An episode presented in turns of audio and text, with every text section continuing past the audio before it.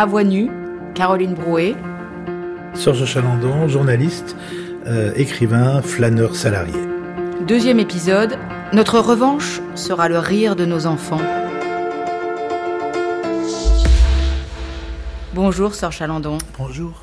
Cette phrase, c'est une phrase prononcée par Bobby Sands. Bobby Sands était un jeune militant, il avait 27 ans, c'était un républicain irlandais, membre de l'IRA, euh, l'armée de républicaine irlandaise, et il est mort en prison après 66 jours de grève de la faim, on était en 1981. Pourquoi cette phrase? Parce que euh, nous allons aujourd'hui parler de l'Irlande et de l'Irlande du Nord, que vous avez raconté dans deux romans, Mon traître et Retour à Killybegs, et dont vos articles ont été réunis dans une somme absolument euh, bouleversante et splendide qui porte euh, ce titre euh, Black Star édition quand je dis ce titre c'est justement cette phrase de, Bobby Sands. On va parler de l'Irlande du Nord parce qu'elle vous a occupé pendant très longtemps. Vous avez été journaliste à Libération couvrant les, les événements d'Irlande du Nord de 1977 à 2006 mais avant Justement, je voudrais qu'on parle de ces premières années à Libération. Et encore avant, puisqu'on vous a quitté hier fuyant votre famille à l'âge de 16 ans et demi. Euh, vous, vous, vivez dans Paris, euh, dans la rue, pendant un an et demi. Et puis, euh, un jour, vous apercevez une, une, pancarte qui attire votre attention. Cette pancarte, elle, elle, elle a pour titre Contre le racisme anti-jeune. Hmm. Et là où vous dites que c'est pour vous. Et cette affiche, cette, affiche, cette pancarte, c'est une affiche de la gauche prolétarienne. Oui. C'est la deuxième vie qui commence. J'ai 16 ans et demi, je suis fragile. Euh, donc euh, voilà, j'ai pas de culture, j'ai pas de connaissances. Euh, c'est incroyable. Dans la vie, si on tourne à droite dans la, dans la rue ou à gauche, on rencontre les gens ne sont pas les mêmes et notre vie change absolument totalement. J'aurais pu tourner à, droite dans la rue et tomber sur, je sais pas, sur l'église de Scientologie, sur les témoins de Jéhovah, sur, sur des gens qui m'auraient dit, en sortant de cette famille-là, qui n'en était pas une, qui était mon père qui était un monstre, en, en, sortant de là, des gens qui auraient dit, mais on peut être ta famille tu es quelqu'un de bien, tu es quelqu'un d'intelligent, on peut te, on peut t'apprendre des choses. Je, tombais pieds et poings liés dans, sur une autre secte ou dans un autre groupement ou euh, avec des gens qui m'auraient voulu du mal. Le problème, c'est que je suis tombé sur d'autres gens, je suis tombé sur sur des militants, je suis tombé sur des sur des politiques, je suis tombé sur des gens qui m'ont appris euh, beaucoup de choses, et notamment des choses que je ne soupçonnais pas. Qu'est-ce que qu'est-ce que qu'est-ce que c'est le, le, cinéma? Qu'est-ce que c'est que le théâtre? Qu'est-ce que c'est qu'un musée? Qu'est-ce que sont toutes ces choses dont j'ai été privé toute toute mon enfance? Et alors j'entends maintenant plein de gens dire oui l'extrême gauche, l'extrême gauche, d'accord, ok, j'entends tout ça. Hein. Mais l'extrême gauche pour, pour moi d'abord c'est des gens qui m'ont donné une dignité, qui m'ont donné une morale. C'est des gens qui m'ont expliqué que le racisme, ben, c'était pas normal, que l'antisémitisme c'était nul et qu'il fallait le combattre. C'est-à-dire que je, je, je, quitte une famille raciste et, et quelques, euh, quelques quelques années après, je me retrouve en train de faire du euh, de l'alphabétisation pour des enfants de travailleurs arabes. C'est-à-dire que je ne fais pas ça contre mon père, mais je fais ça parce que tout d'un coup la vraie vie s'ouvre à moi et ces gens-là m'ont aidé. Ils m'ont aidé à réfléchir, ils m'ont aidé à construire, ils m'ont aidé euh, à faire la différence entre le bien et le mal. Donc pour moi, c'est euh, tous ceux que j'entends aujourd'hui qui renient ces moments-là, euh, je, je, les plains un petit peu parce que pour moi c'était extrêmement formateur. Ça aurait pu être l'extrême gauche, ça aurait pu être la gauche, mais en tout cas, je, je me suis retrouvé. Euh, D'abord, je me suis retrouvé en face de l'intelligence, vraiment l'intelligence. C'est-à-dire, je, je, ne connaissais pas ça à Lyon, dans ma famille, avec mon père évidemment, mais je venais de tellement loin que tout ce qui était lumineux m'attirait. Et là, c'était lumineux.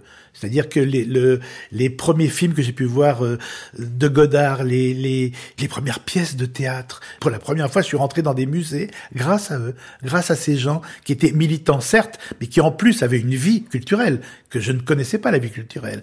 Je me suis retrouvé dans des musées à pleurer devant une toile. Je ne pensais pas que c'était possible de pleurer devant une toile. C'est possible de pleurer devant une toile. Et toute cette colère qui était en moi s'est mue petit à petit en, en soif d'apprendre. Je veux apprendre, le problème, et ça c'est un problème qui venait de mon père, c'est que j'ai, enfin c'est un problème et en même temps c'est comme ça. J'ai une violence en moi que mon père a semée, la violence de ses coups, la violence qui, qui me va dans ces mouvements-là. C'est-à-dire, c'est une époque violente. Et à l'époque, on donnait des coups. Quand Alors, on, donnait, gauche. oui, c'est- c'est-à-dire, Contre quand- l'extrême droite notamment. mais bien, Qui en donnait aussi, hein. Bien sûr, c'est- c'est- c'est-à-dire que l'on l'on avait en face de nous des gens aujourd'hui euh, rangés comme euh, euh, Monsieur Madelin, etc. C'est-à-dire que la violence était dans la rue. La violence, que ce soit extrême gauche, extrême droite, elle était dans la rue. C'était un moyen d'expression réelle. Euh, La violence aujourd'hui des Black Blocs, c'est pas qu'elle me fait sourire, mais il y a eu tellement pire, tellement plus violent et tellement plus nombreux surtout. Euh, mais c'était un moyen d'expression comme un autre. Euh, et donc moi, ça m'allait cette violence-là, cette euh, ne, ne, ne plus expliquer pendant deux heures à un antisémite que c'est mal, mais lui faire peur et lui faire mal et le faire courir. Je, moi, ce que je voulais à l'époque, c'est que la, la peur, elle change de camp. La peur change de camp et pas dire oh mais enfin tu peux pas dire ça des juifs c'est des non non stop. On a tout dit déjà. Il y a eu la Shoah entre temps maintenant c'est terminé. Euh, voilà. Ce, qu'on disait à l'époque c'était pour un œil les deux yeux pour une dent toute la gueule. C'est vilain mais c'était l'époque qui était comme ça.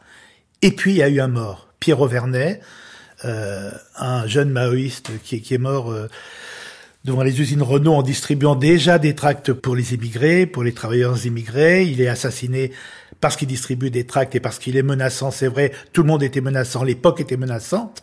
Il a un bâton entre les mains. Il y a le vigile de chez Renault qui veut pas qu'il rentre distribuer les tracts à l'intérieur. Il sort un pistolet automatique. Il tue. Il s'appelait Tramoni. Il tue Pierrot Vernet. Et pour pour tout le monde, je pense que la mort de Pierrot en 72, euh, bah, c'était un peu la mort du gauchisme.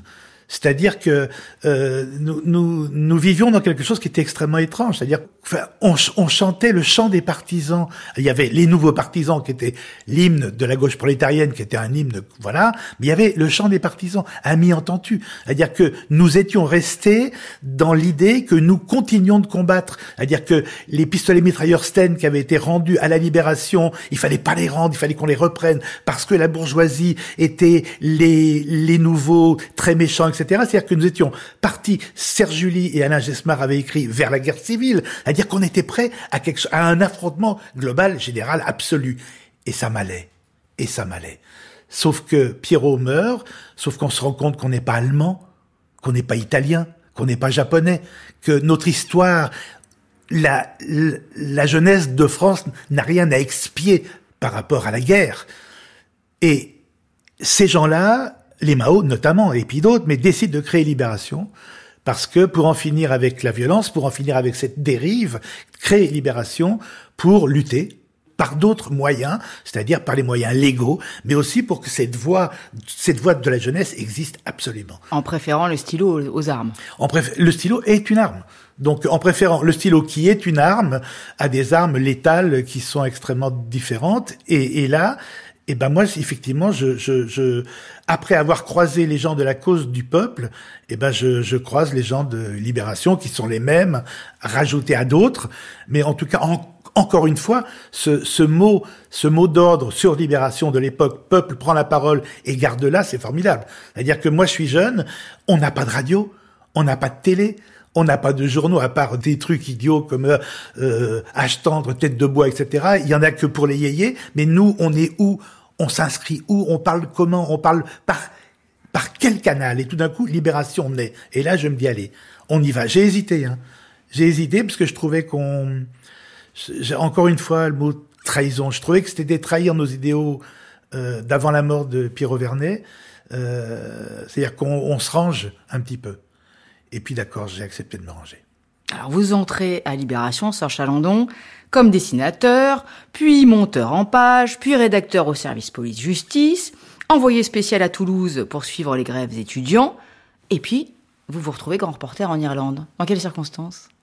Eh ben, je connaissais l'Irlande, euh, je connaissais l'Irlande, je connaissais la musique, je connaissais. euh, moi, j'ai- un côté que, que, que j'ai- j'aime l'Ouest, j'aime. euh, Une Irlande musicale, marine, agricole, accueillante, spirituelle, pauvre et fière, apaisée. oui. L'Irlande, euh, Oui. la République d'Irlande, hein. La République d'Irlande, voilà. Et puis, et puis, et puis un jour, eh ben, j'ai un peu de temps et je prends le train euh, à Connolly Station à Dublin pour aller à Belfast. C'est- juste, c'est à deux Irlande heures et du demie, ça petit, un petit aller-retour. Allez, c'est pas grave. Et là, et là, ben, je, ben, je découvre une guerre, pas un match de foot. C'est-à-dire, c'était un peu dans la, à la radio en France, c'était un peu ça. C'était alors un mort chez les Britanniques et deux chez les Républicains, à 3 à 0 aujourd'hui, 2 à 1 je comprenais rien du tout. Catholique, protestant, je comprenais rien du tout. Une guerre de religion, mon Dieu, en pleine Europe en ce moment, quelle horreur. Et tout d'un coup, je, je tombe d'abord la guerre civile. L'armée britannique n'est pas une armée civile, déjà, première chose, c'est une armée, ce sont des militaires.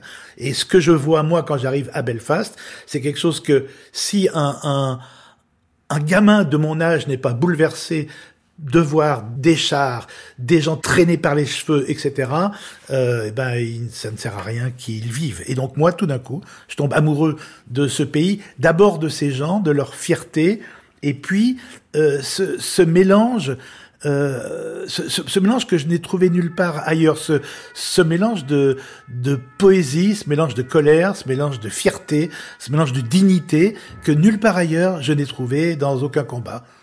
Il y en a évidemment ailleurs, mais je n'ai pas approché à ce point-là un combat dont je me sente aussi proche. Donc là, on est en 1977.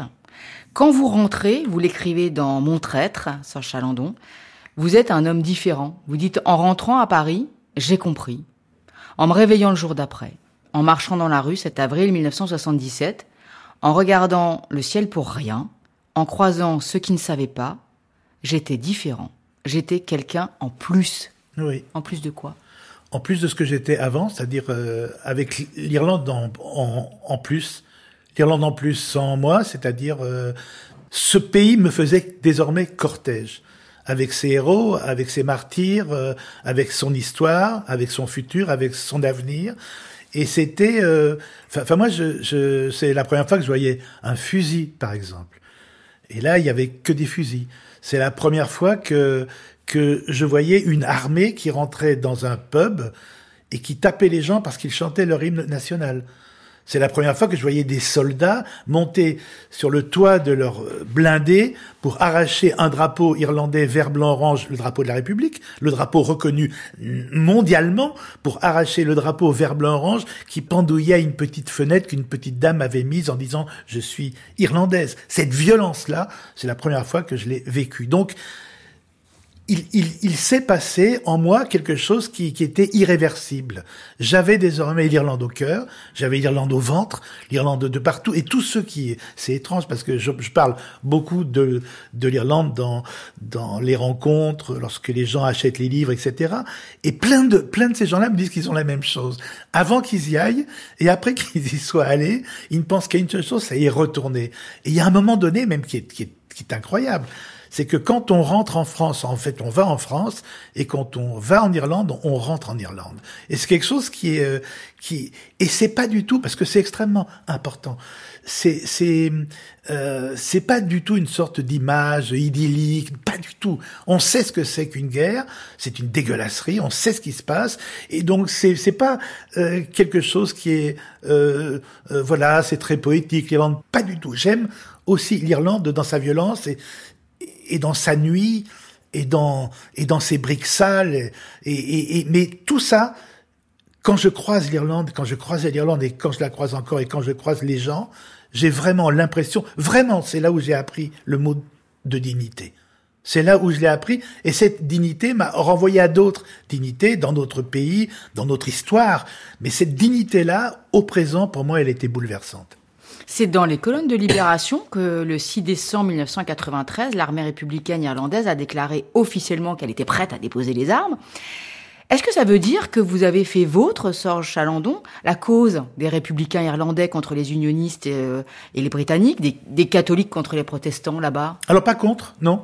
C'est-à-dire que Sinn Féin a toujours dit ce que nous espérons, c'est que les unionistes, c'est-à-dire ceux qui veulent l'union avec la Grande-Bretagne ou les loyalistes qui sont loyaux à la couronne, que ces gens-là soient des Irlandais et qu'ils soient la partie protestante de notre peuple. Ça a toujours été dit. On n'a jamais entendu. C'était pas exclure, c'était inclure. Mais jamais. C'est-à-dire qu'on n'a jamais entendu les protestants à la mer. Jamais. C'est-à-dire que il a toujours été dit qu'il y avait un, un peuple, les Irlandais, et dans ce peuple-là, il y avait les descendants des colons 800 ans auparavant, des, des, des colons écossais, etc. Mais que ces gens-là... C'est une situation qui héritait de siècles d'histoire. Hein. Mais que les protestants irlandais étaient considérés par les républicains irlandais, par les nationalistes, comme partie prenante de leur peuple et à égalité. C'est tout. C'est-à-dire que comment c'est, c'est, euh, on se, on se retrouve à, à soutenir non pas un peuple qui lutte contre, mais un peuple qui lutte pour les mêmes droits les républicains irlandais, les catholiques irlandais, les catholiques irlandais,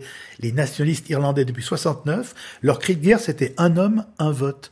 C'est-à-dire qu'un catholique a le même droit de vote, le même droit de vivre, de travailler qu'un protestant d'Irlande du Nord. C'est pas difficile quand même. Et il se trouve que, malheureusement, cette phrase terrible des Irlandais, Dieu nous a fait catholiques, le fusil nous a fait égaux, on en est passé par là. C'est aussi pour cette raison-là, parce que c'était une lutte à mort pour l'égalité et pour l'égalité des droits que euh, les morts euh, après les grèves de la faim, comme celle de Bobby Sands, vous ont, enfin vous ont, pas seulement, hein, elles ont bouleversé euh, le monde, hein, mais vous ont particulièrement touché. Oui, c'est-à-dire que le, le C'était des jeunes qui se battaient pour leurs droits, c'est ça? C'est-à-dire que le, le... d'abord, il faut dire que le monde a eu beaucoup de mal à se réveiller quand même. Parce que moi, même à Libération, au sein du journal, et puis euh, dans mon entourage, etc., pendant des années, c'était les terroristes. C'est très, c'est très compliqué de mener une lutte armée d'être combattant dans une Europe démocratique. En plus, face à la Grande-Bretagne, qui est le parangon de la démocratie. Extrêmement compliqué de prendre les armes. Donc évidemment, ceux qui prennent les armes, comme aujourd'hui les Basques qui ont arrêté la lutte armée, mais en tout cas, quand les Basques se battent contre les Espagnols, contre la, violence qui leur est faite par les Espagnols et par les Français, ou quand les Irlandais se battaient contre la violence qui leur était faite par les protestants d'Irlande du Nord et par les Britanniques, c'est difficilement compréhensible. Mais parce que ça fait des morts de l'autre côté. Oui, mais parce qu'il y a eu des bombes aussi. Bien sûr, mais quand on dit mais ils ont qu'à voter, d'accord, mais avant de pouvoir voter, il faut qu'ils aient le droit de vote. Le problème, c'est que euh, l'IRA a été obligé à un moment donné de, c'est une politique un peu bancale, mais qui a porté ses fruits. La preuve, de dire le fusil dans une main, le bulletin de vote dans l'autre main. Il n'y avait pas le choix. C'est-à-dire que c'est le fusil qui protégeait le droit de voter. Aujourd'hui, tout ça m'a l'air très loin maintenant, puisqu'il y a eu le processus de paix, effectivement, c'est-à-dire que l'armée républicaine irlandaise a choisi libération pour annoncer qu'elle déposait les armes, non pas le Times, non pas le Monde, non aucun journal autre que Libération. Donc ça, c'est la, la, preuve, c'est d'un patient travail que Libération et moi avons fait au sein de la communauté républicaine, ça c'est une chose, mais surtout aujourd'hui, ce terrorisme, nous, entre guillemets, nous paraît extrêmement loin. C'est-à-dire que tous ceux qui me disaient à l'époque, ouais, c'est des terroristes, etc., aujourd'hui, ils, ils n'osent même plus dire ça. Ils disent, ah oui, mais l'Irlande, ça n'a jamais été pareil, c'était un vrai combat. Mais pourquoi ils ne l'avaient pas dit avant Ce combat pour les droits, aujourd'hui, ça y est, il est reconnu, il est entendu. Monsieur Tony Blair quoi qu'on dise de ce Premier ministre britannique, dès lors qu'il a dit euh, je propose qu'on se mette à une table et que l'on discute, comme l'IRA l'avait toujours dit, l'IRA a dit on discute, on dépose les armes. Depuis le début, c'est-à-dire, et c'est terrible ce que je vais dire, mais si les Britanniques avaient accepté de discuter en 69, l'IRA aurait déposé les armes en 69. Donc c'est simple. C'est-à-dire que tant que l'armée républicaine irlandaise, tant que les catholiques d'Irlande du Nord étaient considérés comme un peuple de seconde zone, avec moins de droits que les autres, eh ben, ils se sont battus. Et dès qu'un premier ministre britannique a dit réfléchissons aux droits, ils ont arrêté de se battre. C'est-à-dire c'est extrêmement simple. Et aujourd'hui, donc depuis quelques quelques temps, eh ben Sinn Féin, donc qui veut dire nous-mêmes, la branche politique de l'IRA de de l'époque est majoritaire en Irlande du Sud et en Irlande du Nord. C'est-à-dire que donnez-nous le droit de vote et vous verrez ce, si, qui nous sommes ils ont eu le droit de vote, ils ont eu le droit de se présenter aux élections, et ils sont en train bah, de d'être majoritaires un peu partout dans l'île, parce qu'il n'y a qu'une seule Irlande, bien sûr. On entend en tout cas, Serge Chalandon, dans votre bouche, dans votre emportement, dans votre passion, euh, ce que euh, un de, des personnages d'un des livres qui a été inspiré par euh, l'Irlande, et notamment le combat en Irlande du Nord, euh, écrit, puisque c'est Tyrone Meehan dans Mon traître qui dit du petit français, on peut supposer que le petit français c'est vous, qu'il n'était pas comme les autres visiteurs, il n'observait pas notre souffrance, il la partageait. On entend bien que vous la partagez. Et dans le recueil euh, de vos articles, qui, qui a paru euh, aux éditions Black Star Éditions, dans ce, ce recueil d'articles, vous écrivez, je crois que c'est dans la préface, que ce sont des reportages au cœur gros des articles souvent pleins de larmes et de désarroi, de colère ou d'espoir. Ce n'est pas la mise en lumière du travail d'un journaliste, mais l'histoire de l'intérieur et au jour le jour d'une communauté opprimée, de son douloureux combat pour la dignité. C'est vraiment quelque chose qui vous a forgé, quoi, qui vous a construit. Hein. Alors, ce qui, ce qui, ce qui m'a construit, puis là, je vais essayer d'être extrêmement clair. Ce qui m'a construit, c'est d'abord euh, la violence qui était faite aux républicains irlandais. Et ce qui m'a bouleversé aussi, c'est quand euh, l'IRA euh, a fait des attentats aveugles. C'est-à-dire que l'IRA a toujours prétendu, et c'était important, de faire, de mener, si c'est possible, une, guerre propre. Chaque bombe était était précédée d'un avertissement suffisamment long pour que les et il est arrivé que l'IRA pose une bombe sans aucun avertissement. Et je crois que la violence que j'ai ressentie et le chagrin que j'ai ressenti ce jour-là, je pense à la Mon House ou je pense à une bombe qui avait été posée dans les grands magasins Harrods à Londres. Ce que j'ai ressenti lorsque l'IRA a fait des choses comme ça était plus violent encore que quand des gens, des républicains étaient tués par les Britanniques. Parce que tout, tout d'un coup, j'avais l'impression qu'ils étaient en train de trahir leurs idéaux. Heureusement, tout ça a été euh, rectifié extrêmement vite et effectivement, quand il a fallu déposer les armes, parce que c'était nécessaire, les armes sont pas un moyen, c'est c'est juste à temps comme ça. Euh, dès que ça a été possible, ils l'ont fait. Et là, j'ai retrouvé euh, les républicains tels que je les connaissais. Ces reportages vous ont inspiré deux romans, Sir Chalandon. Mon traître et Retour à Kilibex. Ces romans racontent l'histoire d'un traître, Tyrone Meehan. Je ne sais pas si c'est son vrai nom. Non. Tyrone Meehan, euh, un homme considéré pendant très longtemps comme un héros de la cause euh, nord-irlandaise ou de la cause irlandaise tout court, dont vous avez appris en 2006 qu'il avait trahi son camp. Mm. Cet homme a vraiment existé. Mm. Ce fut un traître à la cause, mais ce fut aussi un traître à vous, puisque c'était un grand ami. Ça a été un grand ami. Je, je, suis un trahi périphérique, mais je suis un trahi quand même. C'est-à-dire que euh, moi, moi, moi, ce qui, ce qui m'intéresse dans la trahison, c'est comment on devient un traître. Je, je, je, je, crois que j'en ai jamais voulu à mon père. Je me demandais comment est-ce qu'on devient ce bourreau. C'est la même chose pour le traître. Moi, ce qui m'intéresse, c'est comment est-ce qu'on fonctionne, comment ça marche. Il euh, y a un traître en moi, bien sûr. Il y a un traître en chacun de nous. Le problème, c'est de, de l'écraser avant qu'il ne se manifeste. Et moi, ce qui m'intéressait pour euh, ce traître-là, qui s'appelait Denis, son prénom. Ce qui m'intéressait, c'est comment est-ce qu'on devient traître? Comment est-ce possible? Est-ce que tous peut être, est-ce que tous on peut être amenés à devenir traître un jour? Pour moi, la réponse est oui, euh, sauf si on, sauf si on, se bat très très très violemment contre le traître qui est en nous. En tout cas, c'est, euh, moi c'est ça qui c'est, c'est ça qui m'intéresse. Et c'est vrai que cet ami, c'est un ami, c'est notre ami, euh, ami de, de, gens, plein de gens en Irlande, en France, etc. Cet ami qui, euh, qui est le plus articulé de tous, qui est le plus malin de tous. C'est moi, j'ai eu plein de, de, journalistes français qui m'ont demandé, t'as pas un contact euh, là-bas, quelqu'un qui, qui peut nous expliquer tout C'est vers lui que je les envoyais tous, c'est-à-dire c'est celui qui, c'est pas un trait qui disait il ne faut pas se battre, c'est un traître qui expliquait pourquoi il fallait se battre. C'est-à-dire c'était c'est pas un traître qui qui qui dénaturait le mouvement, c'est un traître qui le magnifiait. C'est pas un traître qui qui trahissait la cause, c'est un traître qui informait l'ennemi. Donc c'était extrêmement étonnant. C'était autre chose. Moi, je sais que ma femme, euh, bon, bah voilà, que, comme tout le monde, avait un problème avec la lutte armée. C'est normal. Euh, mener une lutte armée dans un, dans un pays démocratique, c'est d'une complicité absolue. Je, je l'ai laissé entre ses mains pendant une journée.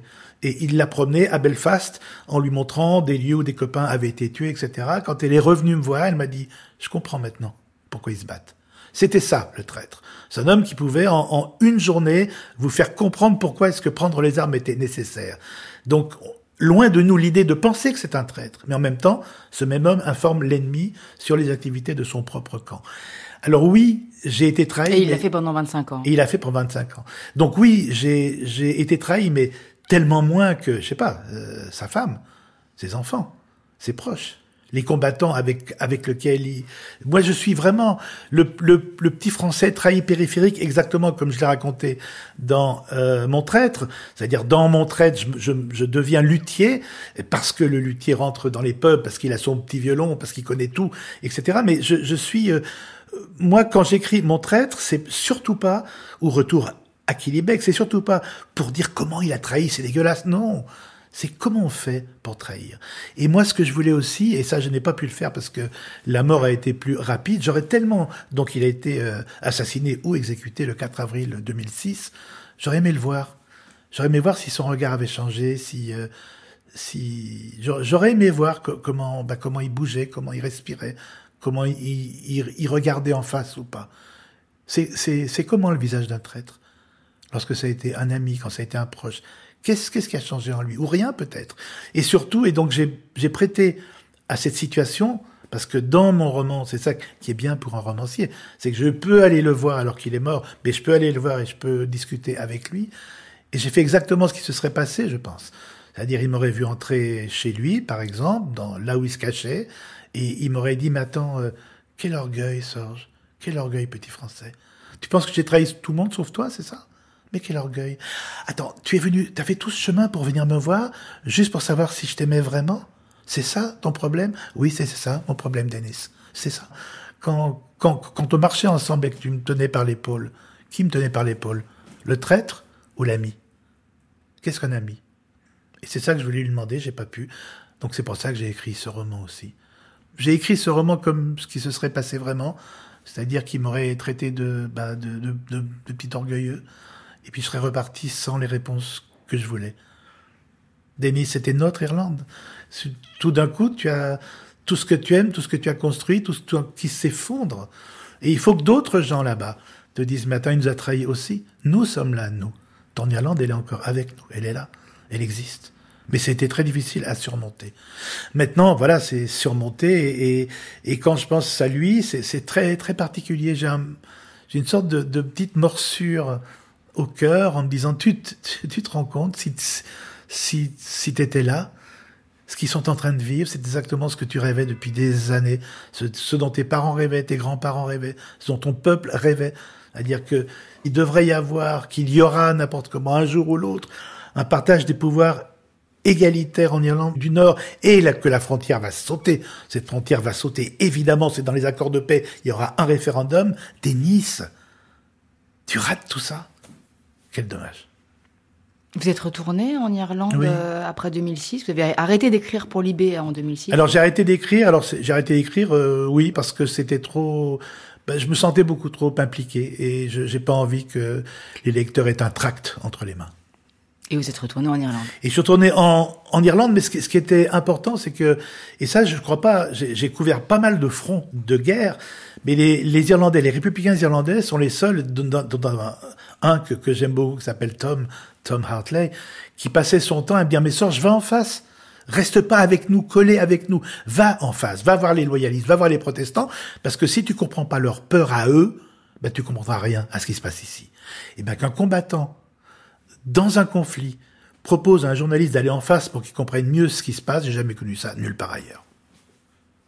Merci, Sœur Chalandon. Euh, on poursuit avec l'épisode 3, euh, reporter de guerre. Vous avez fait vos premières armes en Irlande du Nord, mais vous avez continué sur d'autres terrains de guerre. Et cette phrase de Tyrone dans votre roman euh, l'explique bien, puisqu'il explique aussi euh, ce qui a fait peut-être qu'il est devenu un traître. Il écrit J'en veux à ces salauds pour ce qu'ils ont fait de nous. Je leur en veux parce qu'ils nous ont obligés à tricher, à mentir et à tuer. Je déteste l'homme qu'ils ont fait de moi. C'est peut-être ça le propre de la guerre. On verra ça demain. À demain.